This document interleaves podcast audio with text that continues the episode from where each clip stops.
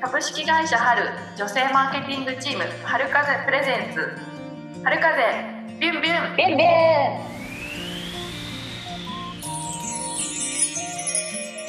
さあ始まりました。春風ビュンビュンです、えーこの番組は株式会社春の女性マーケティングチーム。春風のメンバーが女性視点で社会に新しい風を吹かせていくポッドキャストの番組です。春風メンバーが気になる新しい風を吹かせている人を毎回ゲストでお呼びして、えー皆様からいただいたご質問やフリートークを、えーしていきたいと思います、えー今回の進行役は、えーと春風の、えー千代木と言います、えープランナーをあのしております。よろしくお願いいたします。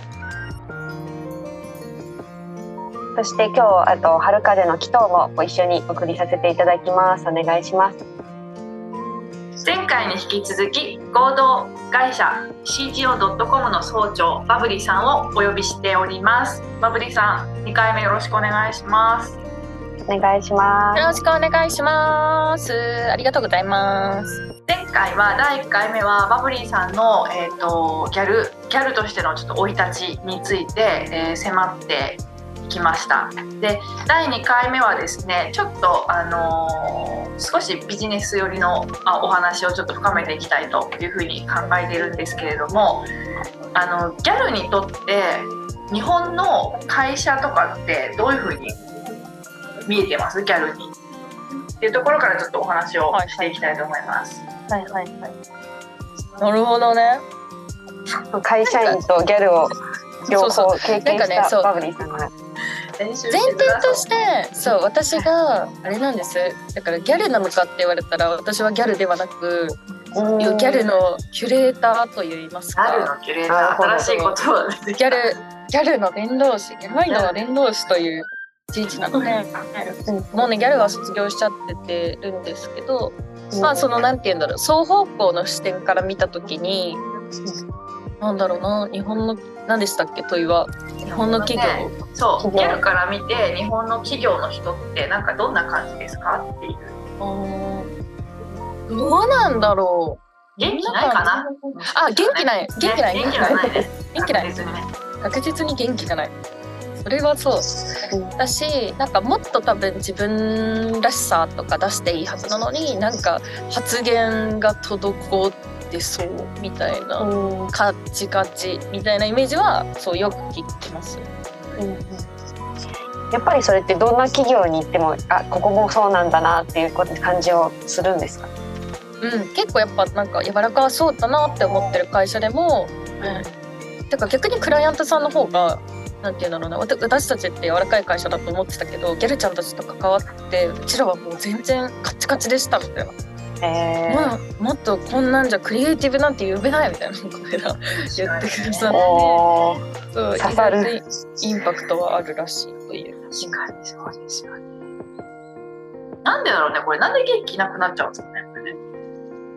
なんで元気がないかいやもう本当になんかやっぱ発私コミュニケーションの問題は根深いなって常々思うんですけど、なんかやっぱりその日本って年功序列だし上下感がすごくはっきりしているのは、まあ、文カルチャーとしてすごく強くあるからやっぱりそのじ上じゃ上の意見を伺ったりとかはすごくあったりあとは何て言うんだろう上の人も上司の人も、まあ、部下に例えばパワハラかもとかセクハラかもとかでなかなかこう声がかけづらいみたいな逆の忖度とかも働いているらしくて結局なんか全体として誰も言いたいことが言えてないっていうがっかり状態停滞が起こってるんじゃないかな。だから全体としてなんとなく元気活発が性がなさそうと言われてるんじゃないかなって思ってます。確かに。なんか遠慮の遠慮の遠慮みたいなことであそうそうそうそう、ま結局さにないかなって思ってあとねなんか私気になってるのが、はいはい。先進国のその G8 の中でうん日本人のそのモチベーションの高さとかやる気っていうのがうん。もうかなり低いんですって。活力がないんですって低いね。あれって。何なんですかね。もうやる気ないみたいな。やる気なんでこんなモチベーション低くなっちゃうんだろうモチベーションが低くなる原因って多分いっぱいあると思うんだけど一個はだそう多分あの第1回目でも話したんですけどやっぱりその自分の意見がやっぱり表現できなくなってるとかやりたいって言えない環境にあったりとかあるいはこう周りを伺って顔色伺っちゃうみたいなところがあったり私でもなんかそのやっぱり入社してるっていう時に本当はその会社でやりたかったことってあるはずで絶対ある気がしててでもなんとなくやっぱ入っていくとその文化とか制度みたいなところに飲まれてっちゃうんだなっていうケースをよく聞くなって思います。文化とか制度？うん、流れちゃう。そう。そう。そうそう例えばなんかもう企画って上上の人しかできないとか発言ができないみたいな。ところとか、そう。文化についてはまあ忖度の文化が蔓延してるよねみたいな部分とかあるなって思ってて。なんか前に半導体を作ってる会社さんと打ち合わせしてた時があってなん。かこれはすごい日本の事例なんだろうなって思ってたのがなんかその上司の人からこの入ってきた入社の若手が全然そのやる気がなくてみたいな発言も全然しないんだよみたいな。あなるほどですみたいな。今ちょっとギャル式やりましょうみたいな話になったんですけど一旦なんかその若手の子にちょっと私ヒアリングしたいですって言って話聞いてたらいや僕はなんかそのやっぱりなんて言うんだろうこの会社に入ってやっぱ日本を変えたいと本当に思ってますよみたいな。めちゃくちゃ熱くてみたいなそうやりたいことがあってみたいな。こういう研究してこういう風な成果を出していきたくてでこの会社にだから入りたくてみたいな。でそう超熱かったんです。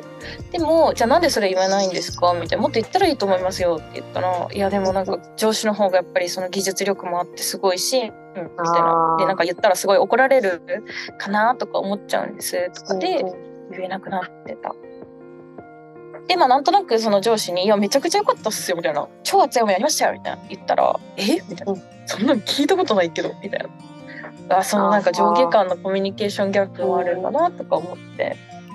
なんか悪気はないけど尊敬が裏返しになっちゃうみたいなのがあるかもしれない。そうそうそうそうやりありますよね、うん。それは結構はっきりしたこの年功序列型の上下間のコミュニケーションのなんか悪いところが出てるんだなっていつも思います。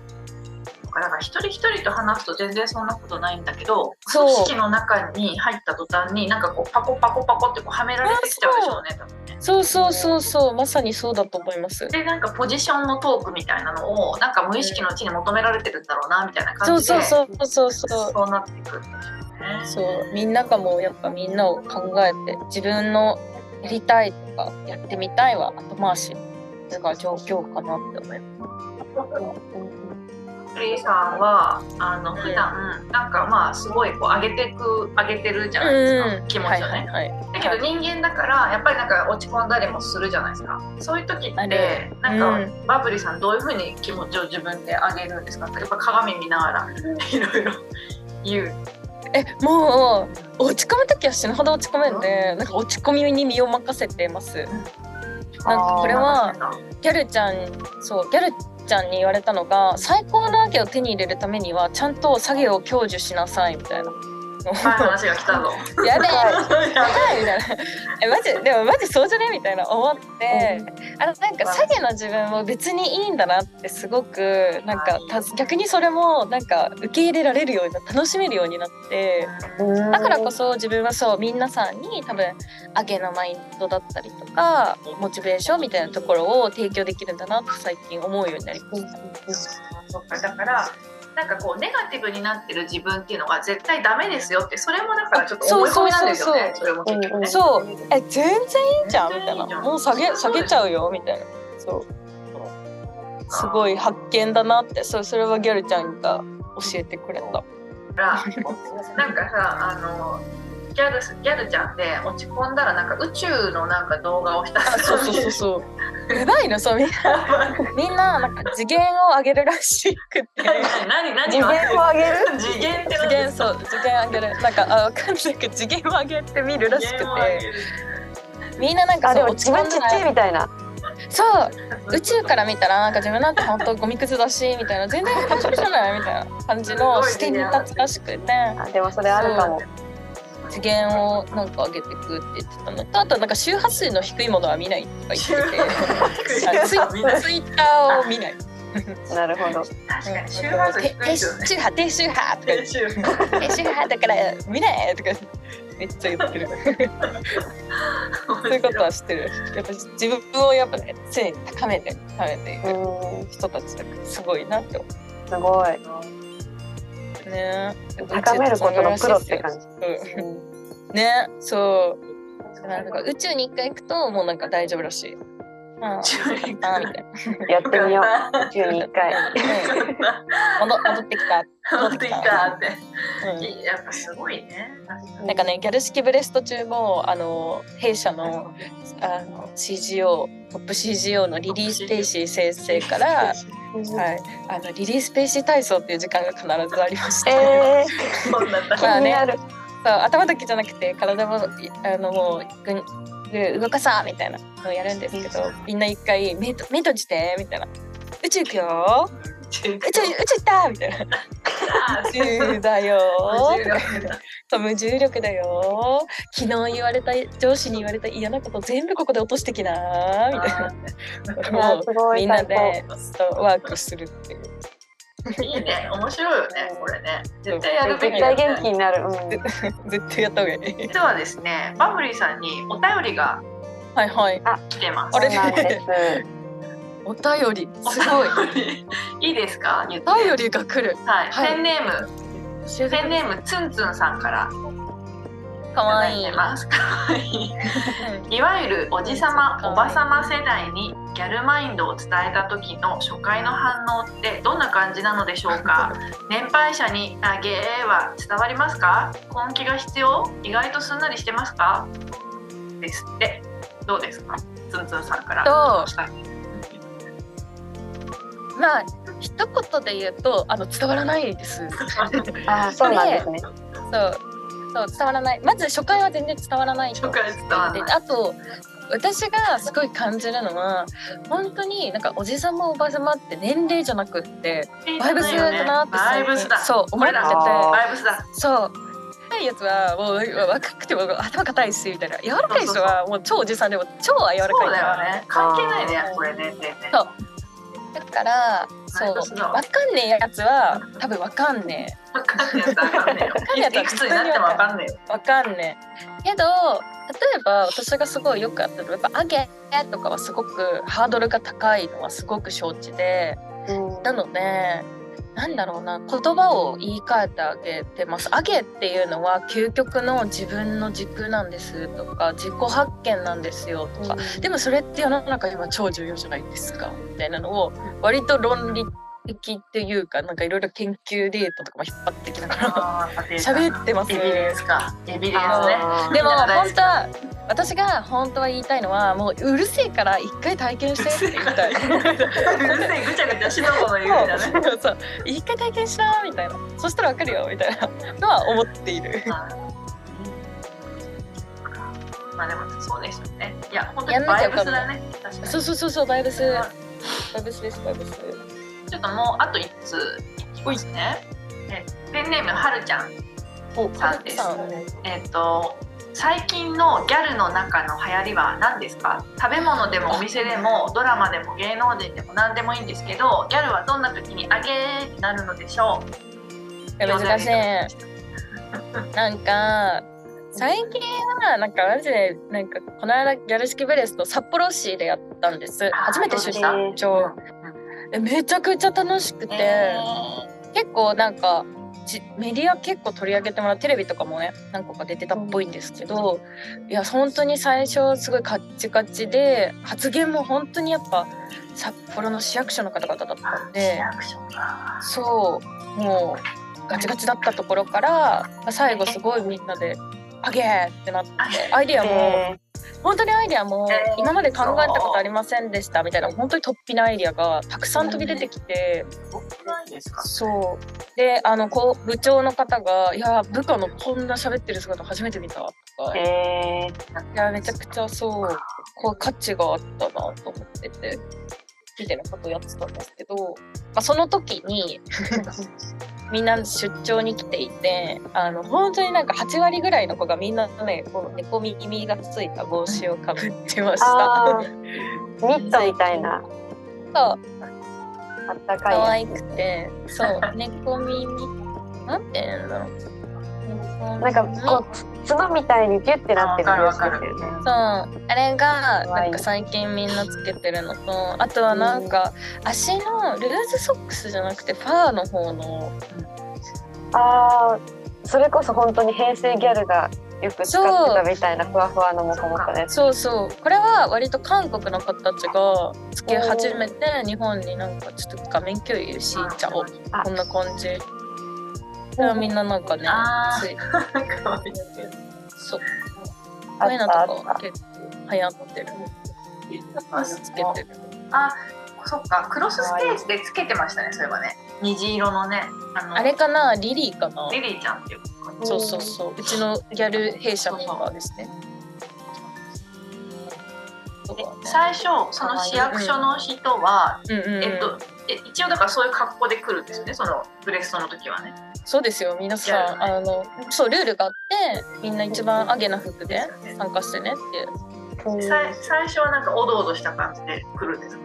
いやもうさすごかった。どんな雰囲気で なんか私は普通に慣れてるからなんかあイエーイみたいな始めたらみんなでシーン。シーン。みたいなシーンおーおーってなって。あとりあえずあのそうそう。一応じゃあマインドセット整えな整えましょうね。あのギャルギャル語ってこういうあれですよみたいな。教えて「あけ」とか「キュン」とか。またちょっとそれを練習してもらってギャルちゃんが登場してみたいな。それでもみんな緊張してて、まあ、でもなんかこんな感じでちょっとあだ名をね付け合ったりとか。したりしてましたよ。こんなあ感じで。もう出てるんだ。結構出てますなんかねあのこの方とかはねあのノリノリなんて言ってるのノリノリ？うわすごいこんな感じで。ノリノリ？この人役ノリノリ役に五十嵐。そうノリノリノ五十嵐とかっていう名前であの札幌市のアゲを一緒に見つけていくっていうような。はい。そう。で最初はあだ名をつけてもらいドキマキしながらでも2日間でやったんですけどうん最後の方には。みんなで。イエーイ。ってやりながら。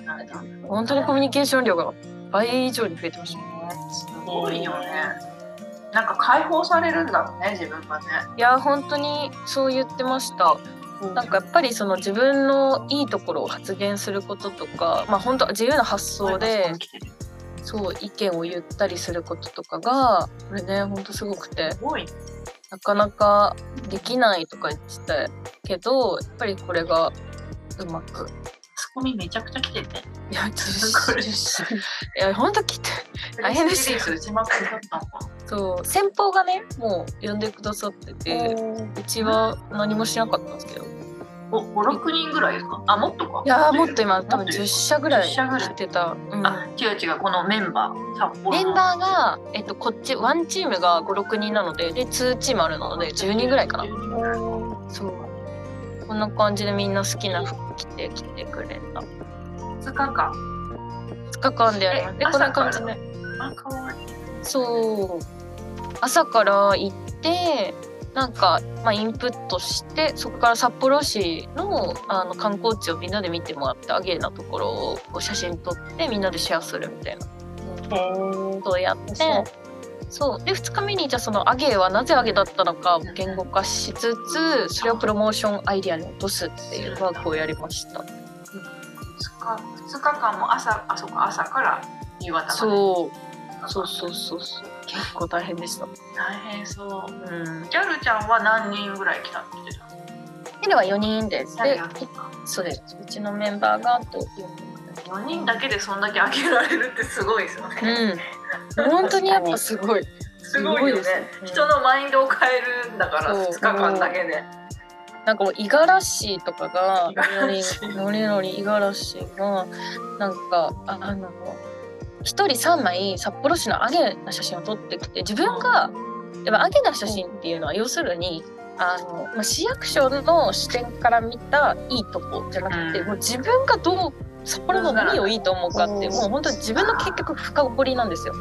っていう目線で見た時にってなったらなぜか五十嵐は全部鉄骨を取ってきたんですよ。えー、もう好みが。鉄骨オタクだったの。あでただ本人気づいてなくてあれ？気づいてないの？でリリーリリー・スペイシーがあれ、はリリー・スペイシーって誰？い、あ彼女です彼女。うちのギャルじゃあああれなんかノリノリさみたいな。なんか鉄骨好きなんじゃね？ってなって。あれ？鉄骨好きかも。みたいな。なってえ新しい自分を発見鉄した。骨好きだったことを気づいてなかったそうそう。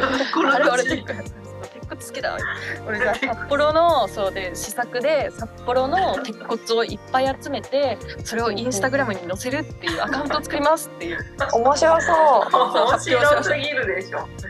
いやこれすごいよね。確かに。いいな。そうこんなことをやっておりました。先日これだプロモーションとかじゃなくても紀藤さん、うん。まあ、うちブランディングっていうはいはいはいことでやってるんですけど、企業のそれこそミッションとかバリューとか、うん。今まあ存在意義って言ってパーパスって言葉が今ちょっと流はいはいはい行ってるんですけど、うんなんかそういうのを自分たちでこういろいろんなんていうのディスカッションして抽出するみたいなことやってるんだけど、はいはいはいそこにねなんかバブリーさん入ったら多分わすごいことになりそうですよね。そうそう。本当になんかやっぱりそういうこと考えると、まあ、企業だから当たり前ですけど、うん。そのやっぱ周りからどう見られてるかってすごく意識しちゃってるとこがあって、でもやっぱ自分が働く上で自分軸っていうのがないと語れないしそこの間ってやっぱり必要なのかな。あなるほどね。私ねそうやっぱりそのパーパスの話もそうかもしれないですけどやっぱ今後を考えてる上でやっぱ社会と企業とやっぱり自分ってこの 3, 3つの仕事で考えていく必要がさ今後はあるんだろうなって思っててそれが今までって社会と企業だけで語られていた部分にやっぱ自分を乗せなきゃいけなくなってきたなって思ってるからそう自分のやっぱり上げをどのぐらい深掘れるかは実は重要そうだよね。だ思からっている。企業とか社会っていうとなんか自分からこう離れたなんか人事みたいな感じだけど違そうんだよね本当はね。そう本当はそう違うんですだよねそう。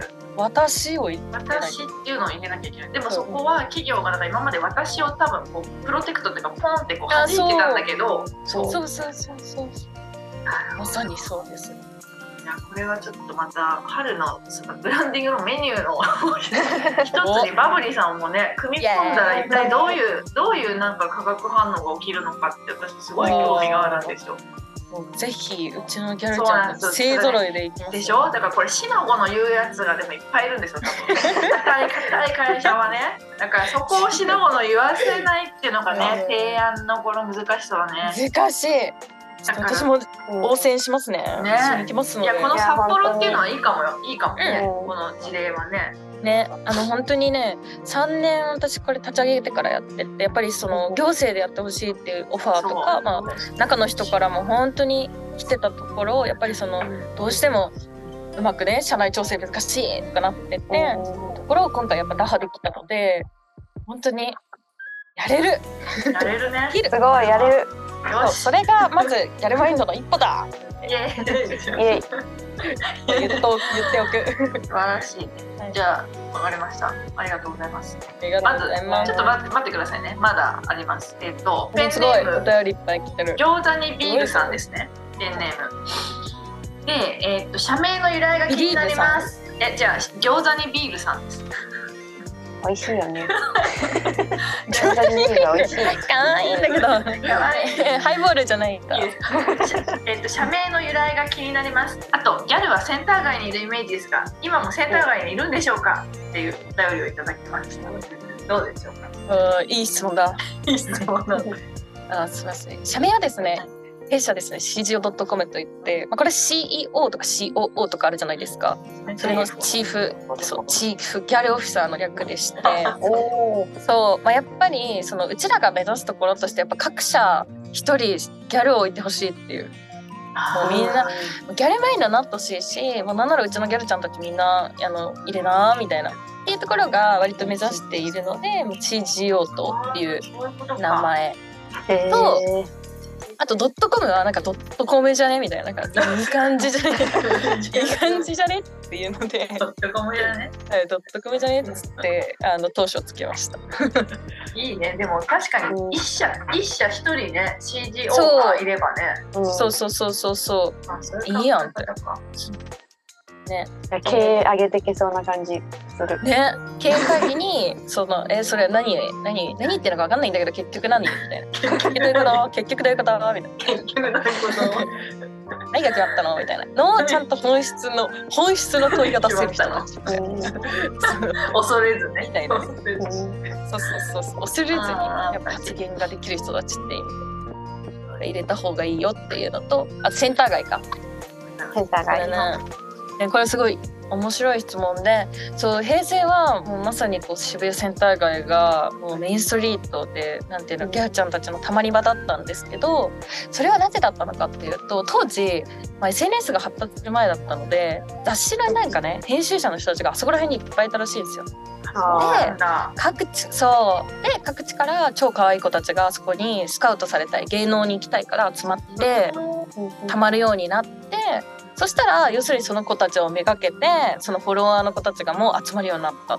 あうんそう。で集団ができるようになってきて、まあ、いわゆるこうギャルサーみたいなところとか学生団体みたいなねイベント団体みたいなのが立ち上がってったっていう。こんなね流れがあって。ね。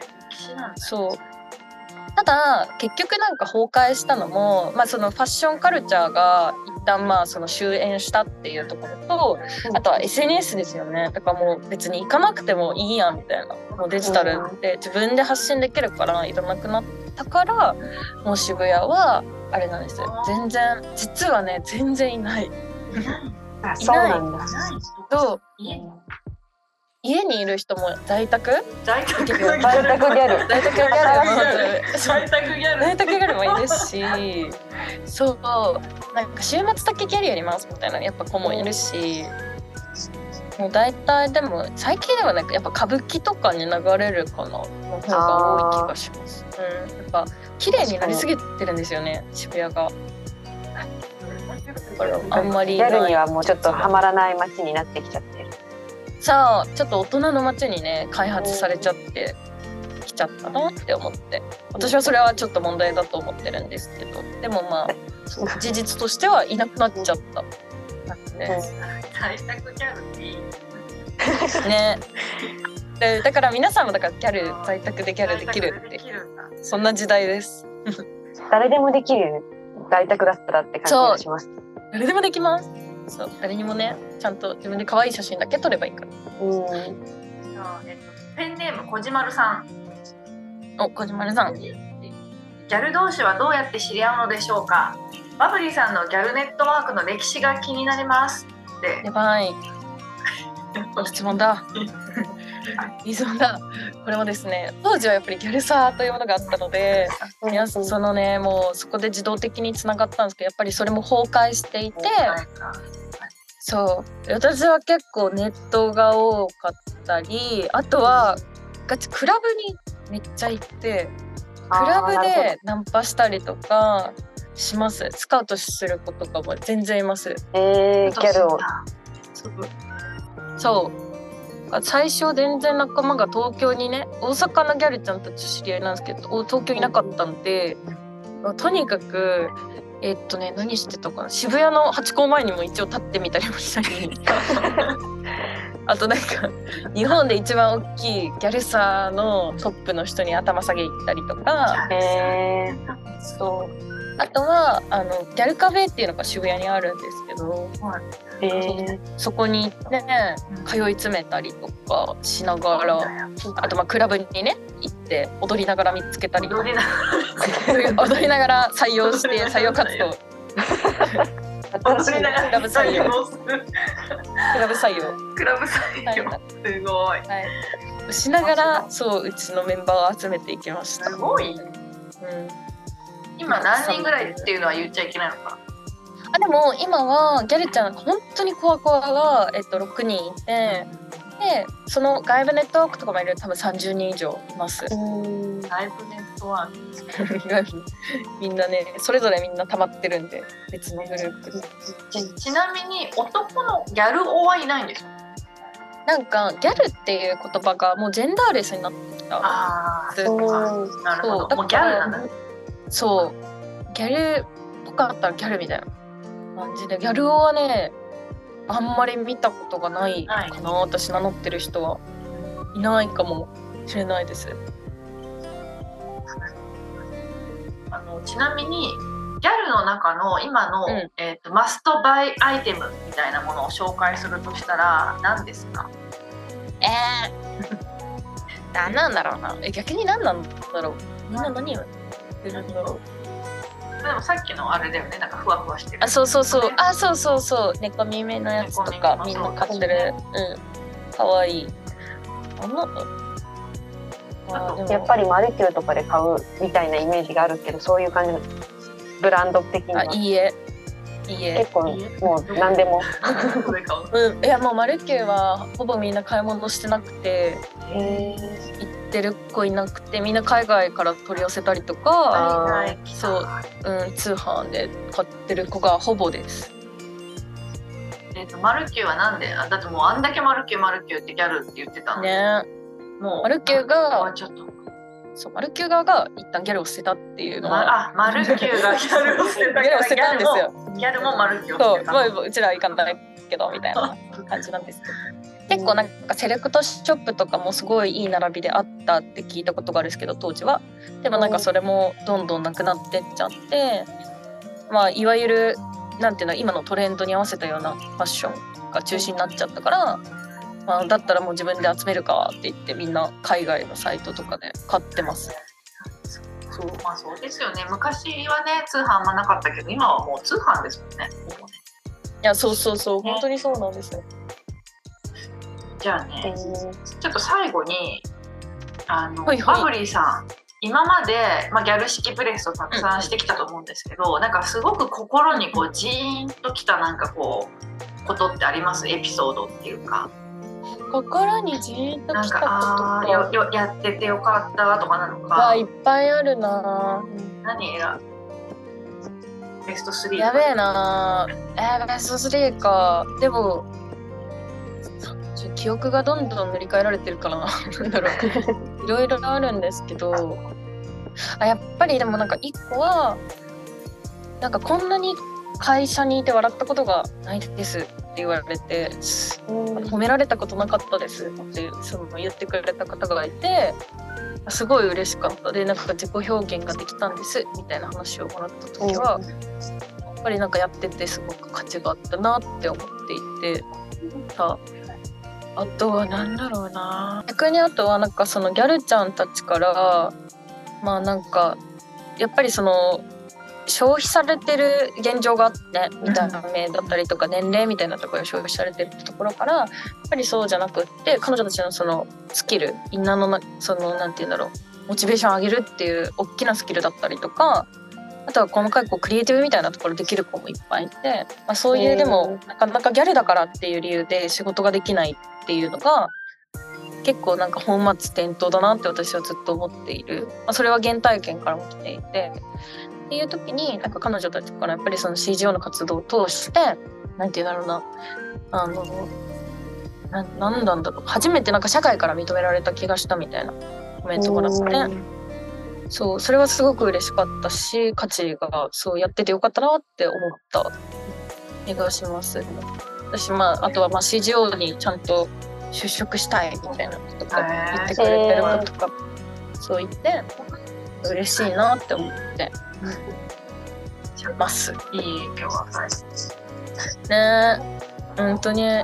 まあもともとでも才能がある人たちだからねそれをなんかもっともっともっともっと本当に世の中のなんかすごいつまんなそうに仕事してる人とか、なんかそういう人たちのところにちょっとね届けてあげたいですよね。いや本当にそう。みんながなんかうちは言ってるんですけど誰もがギャルマインドを持っているはもともと持っていたはずでしかしまあ何かしらの肩書き制約社会的な評価軸みたいなところでどんどんそれが失われてきてしまったよねっていう話をしてて。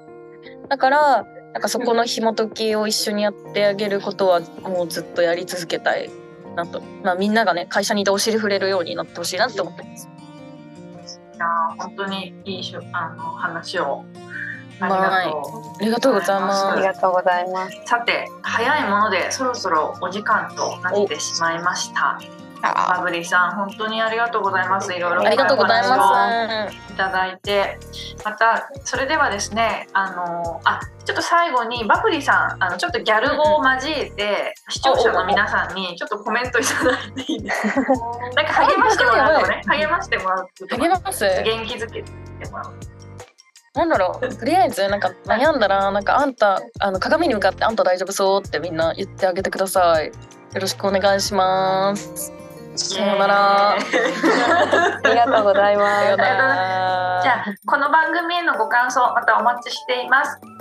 メールアドレスはるかぜアット春が来た .co.jp ですね。春風はかわいい H H A R U K A Z E の春風であと春が来たも春が来たですね。えっとそのまま ローマ字で春が来た .co.jp で届きますのでぜひご感想お待ちしてます。新しい風を吹かせている人をまた次の、えっと、ゲストにお招きしたいと思います。それではまた次回お会いいたしましょう。バイバありがとうーイバイバイ。この番組は株式会社春女性マーケティングチーム春風の提供でお送りいたしました。ありがとうございます。